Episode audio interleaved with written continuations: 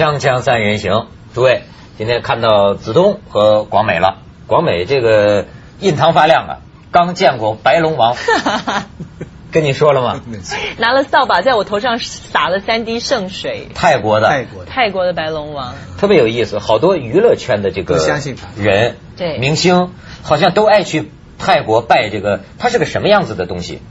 他就是一个人嗯，他好像是一个潮州人。我觉得他讲话的那个口音是有潮州口音，他能用那个闽南话、国语、广东话，然后泰文跟所有来来朝拜的朝圣的人沟通。有有没有大陆的艺人也去？没有，在那里基本上全都是游客，马来西亚人啦、香港人，香港人特别多。然后我在那儿还撞到一个，还遇到一个那个香呃台湾过去的一个歌星，哎，你看，往往这个艺人呐、呃，容易拜个神呐、或者什么的他，求保佑，因为命运叵测，呃命运难测。这个是讲老实话，艺人世世代代都是这样。就他呀，一阵风刮过，他就哗嗒一下，他这个东西啊太难测。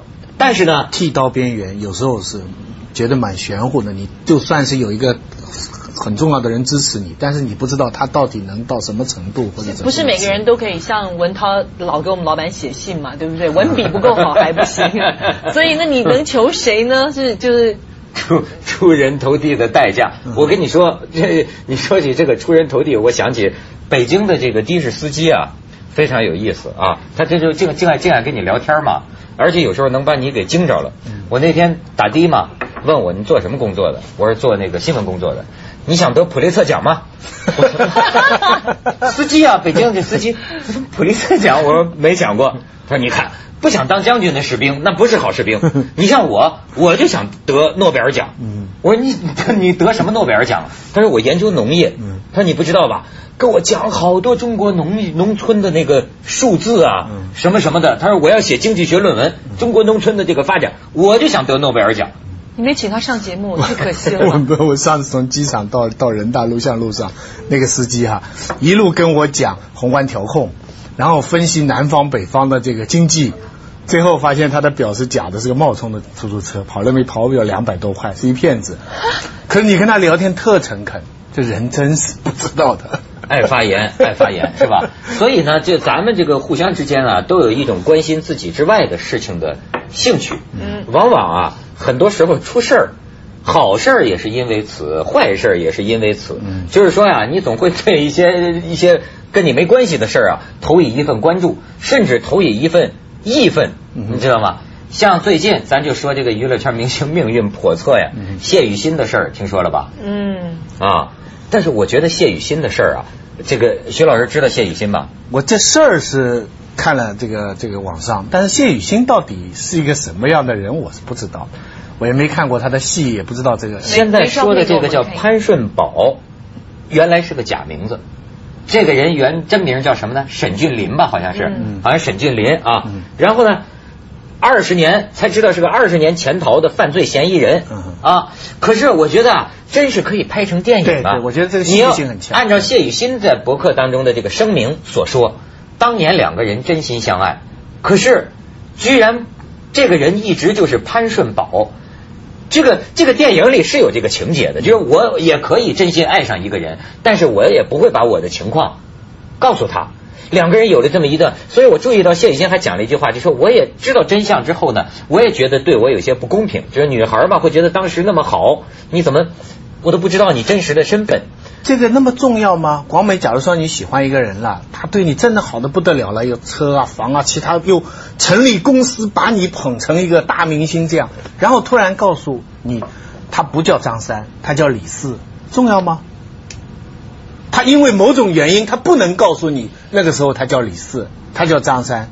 你觉得他这个名字有有这么重要吗？我觉得他如果真的是有难言的苦衷的话，我觉得我那就不要永远都不要让我知道，就没事儿。那假如后来知道了呢？你会觉得他欺骗你吗？要用这种方式知道，其实蛮残忍的。但我不能说他欺骗我，因为他他就是他抛弃了他过去的身份，他没理由跟你一个人承认，因为这样子会造成两个人相处之间很大的一个冲突。对，比如说我是这个 CIA，对啊很多侦探很特工，从来不跟老婆透露他去哪里。们过了一辈子，就是这就是你让我想起像有的女孩说的，就是你要不就别骗我，你要骗我就骗我一辈子就永远别让我知道。嗯，你别说，我真有个女朋友的前夫是是美国特工，啊，嗯，他只知道他是美国特工，所以他常常必须要出差，但是我的女朋友永远不会知道他去了哪里，真做了是史密斯。夫妇啊。啊。没有没有，他只有夫妇没有，啊啊！所以他他就后来那个他先生就真的过世了。不是谢雨欣写的这个回应啊，倒也是有理有节。嗯从字面上看起来，就是说他仍然深深感激，因为当年这个男的确实对他是真心的好。帮助很呃多。帮助很多，物质上也很多这种帮助很多。用一个这种所谓报纸的标题来讲，就是逃犯二十年赚亿元，捧红同居女星。但是呢，你知道我我对这个事儿啊，觉得特别有意思的一个地方是什么呢？就是啊，怎么说？我觉得好多，比如说去谴责谢雨欣的人哈，看来啊，比清官还要高明。嗯为什么呢？因为早已有古训呢、这个清官难断家务事啊。嗯，就是，但是他们就有有一些朋友，他认为他根据这些报道就断了你的家事。嗯就我跟你分出了忠奸善恶，嗯而且呢，我去批评你，照谢雨欣的话说，那就是很脏的话来骂我。嗯而且骂呢，使用的是什么？呃，到后来徐静蕾在博客上写文章，还这个支持谢雨欣，说我相信谢雨欣。但是我觉得啊，很有意思，都提现在这个包养，恋爱还是包养，谁能说得清楚？我觉得这个事儿，你看啊，徐老师，我最近还学逻辑呢，嗯啊，学学学逻辑啊，我最近觉得这个罗素讲的一个话很有道理，嗯就是说呀，我们不光要注意人的一种观点。它的价值，一种思想的价值，而更要去考虑啊，人何以会有这种观点？嗯就是说，你为什么会这么追根寻源。你为什么会这么思考问题嗯？哎，比方说，所有人讲包养，你发现没有？不管是骂人的，还是回应的，还是挺人的，这里边包含一个大前提，就是都认为包养这个事儿是可耻的，所以才需要申辩嘛。嗯对，包养这个事儿是不好的，对吗？是丢人的。可是呢，咱是不是可以深入问一问，到底什么是包养？这个概念有没有？哎，广美，你你你理解什么叫包养？这样子讲吧，我我爸爸妈妈当他们在吵架的时候，我爸爸就会用一种令人厌恶的口气跟我妈说：“我养了你一辈子。”在这样的一个状态下，可能我父亲就觉得说我也包养了一我辈子。包养你，包养了你一辈子，你竟然不能容忍我一点点小小的错误。你看，这是一种情况，就是说夫妻之间，现在一直到现代社会都有很多，就是老婆在家里做家务，对吗？呃，老公在外边赚钱养养家活口，很多中国人都是这样。那这个看来那反过来，当我妈妈贬义的那个，没有，当我父亲在用一个不好的语气、口吻跟那个状态的时候，那个是有一种伤害性的那种说法。那我养了你一辈子，但是反过来，当我母亲很温柔的说：“谢谢你照顾了我一辈子。”那个时候，这个状啊，态你母亲会跟你父亲这么讲吗？有是有的时候我，我我母亲呀，人有时候的老夫老妻还是有情情到浓时。那我母亲也会很感谢说，我知道你很辛苦，也谢谢你这样照顾我，照顾一辈子，然后这样子辛苦的带孩子。我父亲是真的很辛苦，所以就是说我我不晓得，就是说包养的定义到底在哪里？就是婚姻啊，包养其实就是婚姻的同义词。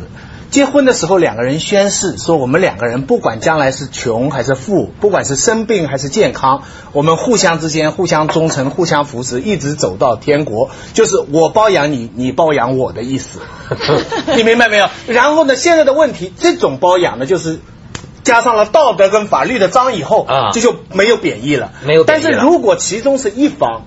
看来就是说指的是婚外的，不不不？不是婚外，在婚内如果是只现在的问题是只有一方，比方说女的是被包了、被养了，男的可以在外面为所欲为，那这个情况就已经是破坏了婚姻原来的包养的天经地义的内容了。啊就等于是因为很多男的觉得这样，我既然养了你了，然后我在外面做什么事情，你的你就管不着了。有很多女的也现在退步到这个地步单方的，你给家用就算了，你你在外面你单方的抛弃责任就是哎了。哎哎，对，咱们不是说谢雨欣啊，嗯但是就是这个事儿啊，嗯是我觉得是特别值得议论的一件事情。好比说这个谢雨欣讲，说是啊，我认为我在跟这个人的过程当中，我的言行没有伤害任何人，但是可能有的网友就会骂他说你怎么没有伤害他？说他这个人有老婆。可是实际上啊，我就说真像拍戏一样，他不知道他有老婆。实际上，对他不不知道，不知道，不知道，就是实际上啊，不知道他是不是不知道。对，现在他的问题就是这个人二十年可能潜逃二十年，他潜逃的那一天起，他就很没怎么跟老婆联系了啊，就感觉换了个身份嘛，嗯换了个人了。嗯那么这个东西，这侵犯了他老婆还是会，所以我就想，那就看来这种思维方式潜藏的大前提是啊，是用作贬义词的包养，指的是这个人如果有老婆，那么他再找一个所谓的二奶，其实这也是歧视性的称呼，那么这个就叫包养。那么他道德上的这个呃理由呢，就是说你侵犯了原配的这个利益吗？对对可是啊，我一样见过呀。那如果我是个单身的，我是个单身的，我给钱给一个女的，我没、我我没老婆，我固定一个月给钱给一个女的，这好像也叫包养啊。嗯，不是我，我想是两个人之间的，就是说，到底是一种纯粹的商业性质，纯粹的商业性质，就是说我买你卖，我觉得这个可以叫包养。但是我觉得如果有感情基础的，我觉得不，即使说他有婚姻在身上，现在有很多人，他可能跟他老婆婚姻不不不幸福，那他们两个人各自发展，老婆自己在外面发展，我也在外面发展，嗯，买卖的叫包养，对吧？实际上你感觉到没有？香港的社会文化跟好像跟我们内地还有所不同。比方说，当我们在香港讲到一个女明星嫁入豪门的时候，我们并没有什么贬义，对对吧？甚至于觉得不说她傍大款啊，不是，甚至是很，甚至是很嫁入豪门对啊，很多女孩子不都做综艺节目都说，哎呀，我的理想希望能嫁入豪门。啊，那么嫁入豪门，甚至于说戴安娜当年的戴安娜王妃也是嫁入嫁给查尔斯王子，那这个叫叫买卖吗？他没有，他没他没有买卖，对吗？没有买卖，但是所以我就问广美，你说的买卖是事实上的买卖，或者在旁观者看来的买卖，还是当事人认为的买卖？因为实际上，比如说你嫁入豪门，那你花的钱不是你自己的吧？是这家里的钱呢？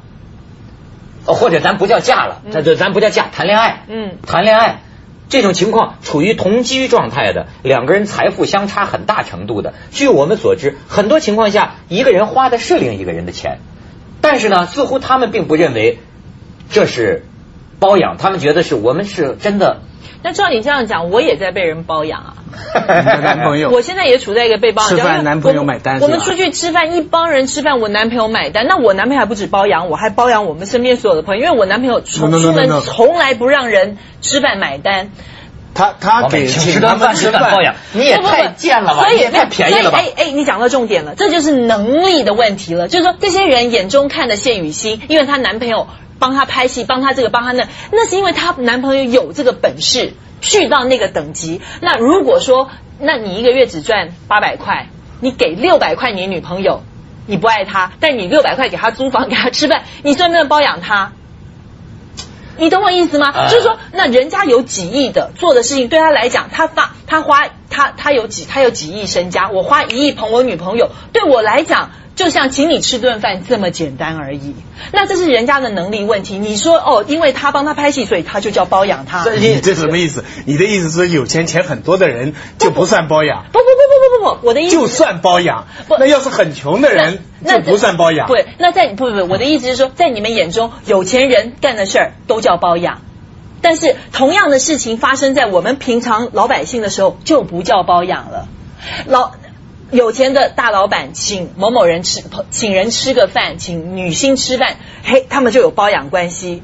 但是文涛请我吃饭的时候，因为他可能请我吃个路边摊，因为他只能负担起路边摊，他就没有包养我了。我包养你，对对对，我我明白他的意思。啊如果两个大学生，如果那个男的跟跟那个女的说，就是说，呃，我我我赚一千块，但我八百块都给你了，然后你你就跟我好，那么这种情况下，我们不不把它称之为因为只有包养800块因为只有八，所以现在现在咱们去一下广告，一说起包养说不完了。锵锵三人行，广告之后见。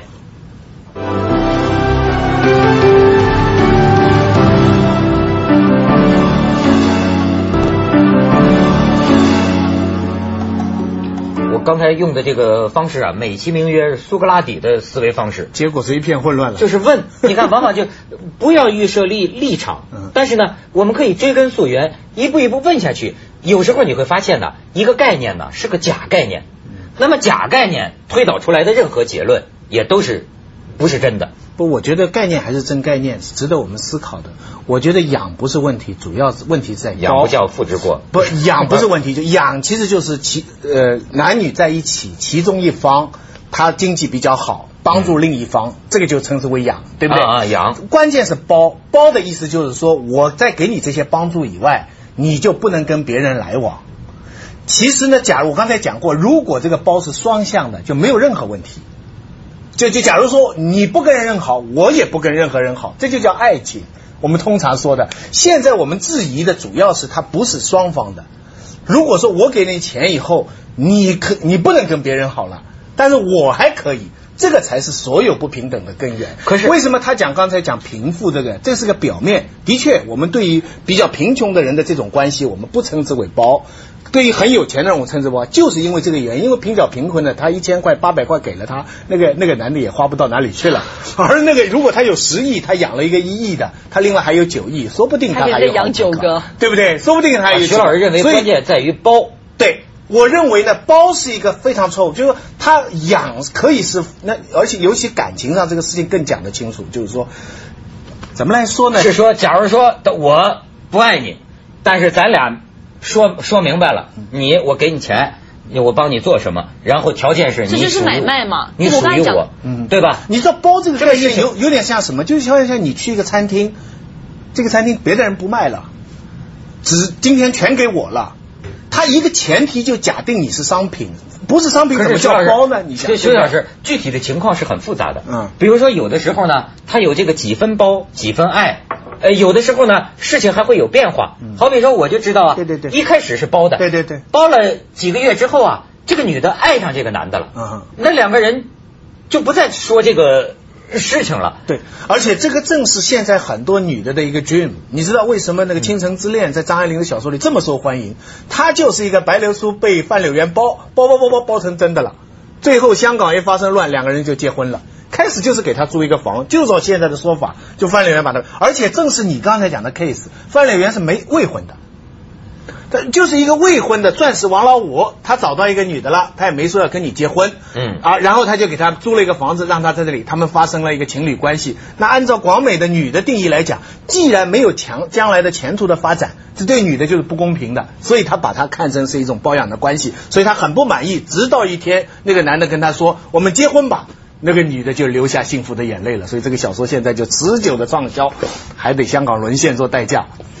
国美，你再说说，你认为什么认为你你的意大利男朋友就是在包养你呢？不是，我是以一般人的眼光来讲的话，不不认同啊。我一、啊对我一般以一般人的眼光来讲的话，因为我刚才讲的就是说是以一个商业为基础，买跟卖的关系，还是以一个感情为基础。因为如果你有感情基础在里面，你们是有一个共识，就是我们两个人以后要发展下去的，那个就另当别论了。那万一是我比他有，那那那那是因为我男朋友现在比我有钱，那人家会做生意，我不会做。哦那万一是偏偏碰到一个有钱的，那叫我怎么办？什么叫偏偏？我也遇过比我穷很多的呀对。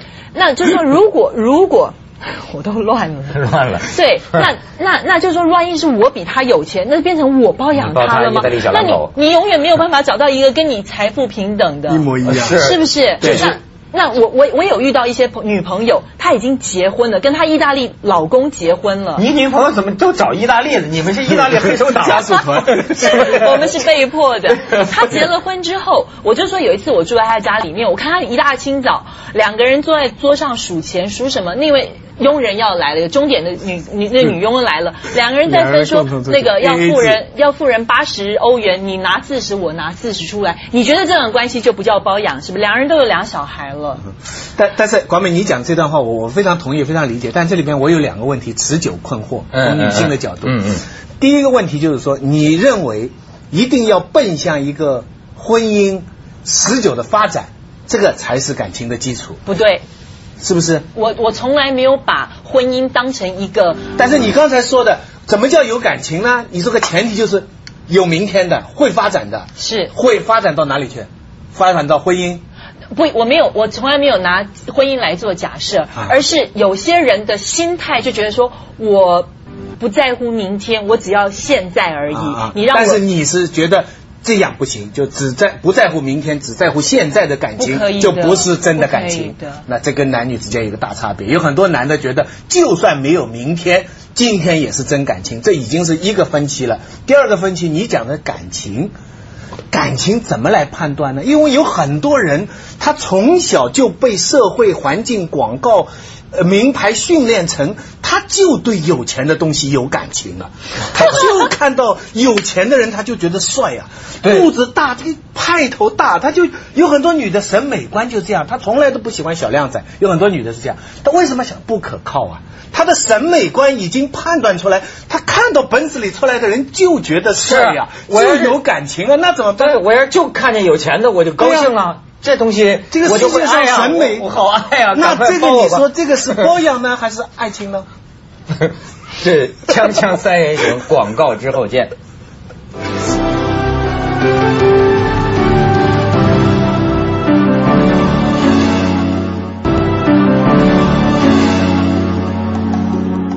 就包养啊，越问越糊涂了。但是其实我觉得这还是时代的进步。你知道，同样的现象以前叫什么？以前叫姨太太，叫讨小老婆、纳妾，那都是终身的，没得反悔的。现在包养，就算像你们刚才讲的有钱人，一个女的什么贪钱或怎么诸如此类，都是合约制。合同从身份到契约，这就是传统社会到现代社会的过渡。但是你看哈，我我看这种问题，我平常的个人习惯哈，我老觉得议论别人的家事啊，要加一份小心，道理哈要加一份小心。不是我总做这个节目，其实我等于是受过记者训练的人，所以一碰见这个事儿啊，我的第一个想法是，你所依据的事实搞清楚了没有？这叫事实为依据，法律为准绳。就好比说这俩人有没有感情基础？